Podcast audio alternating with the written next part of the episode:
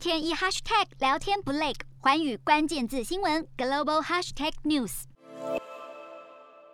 这一节的环宇大话题，我们要来关注到的是半导体短缺造成的晶片从下单到交货的时间，现在是不断的延长。那么晶片为什么会短缺呢？其实最主要呢，就是受到了新冠疫情的影响。从去年开始，其实包含了欧洲还有东南亚等地区的晶片供应商的产能，通通都是受到了疫情的影响。再来就是在美国德州发生了暴风雪，结果呢，导致大面积的停电，好几个半导体的制造厂他们是纷分的暂停了营运，最后当然呢，就是美国政府对以华为为代表的中国科技企业的制裁，这三个原因都是造成了晶片吃紧的重要因素，而这些影响其实是一路持续到了现在。根据呢海纳国际集团他们的研究就发现了，从去年十二月的时候，其实业者采购这些半导体，他们从下单到交货的时间是比十一月还要再增加六天，所以现在已经拉长到需要二十五点八周的时间。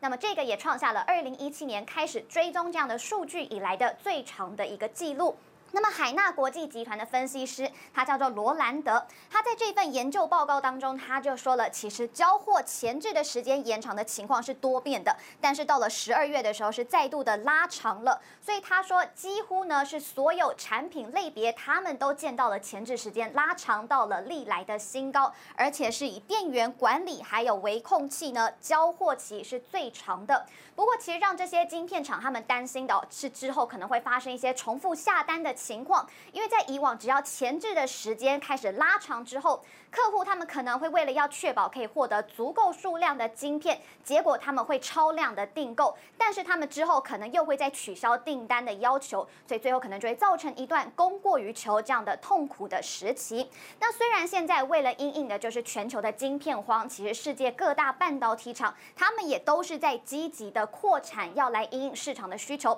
不过结果呢，也导致了高科技人才。的缺口现在是变得越来越大了，也成为半导体产业发展的隐忧。那么多年来，这些高科技人才是供应不足的，所以一直呢都是半导体产业他们的压力之一哦。虽然跟其他产业比起来，其实半导体产业他们的生产过程自动化的程度是相对比较高的，但是还是有许多地方需要用到人力的，像是一些精密的设备，必须就是要依赖有这些成熟技术的工程师来操作，所以就会导致人才的问。问题一直都是没有得到解决的。那么，英特尔的半导体制造业务执行副总裁，他叫做凯勒，他就有提到了，他说，一座晶圆厂必须要有上千名熟练的工程师来操作一些相关的设备，而且还必须要有高阶工程技术人员，他们要专门来开发一些新材料以及生产的技术，让这个半导体的性能才能够继续的往前进。那么，半导体这些制造设备大厂呢，艾斯摩尔的执执行副总裁，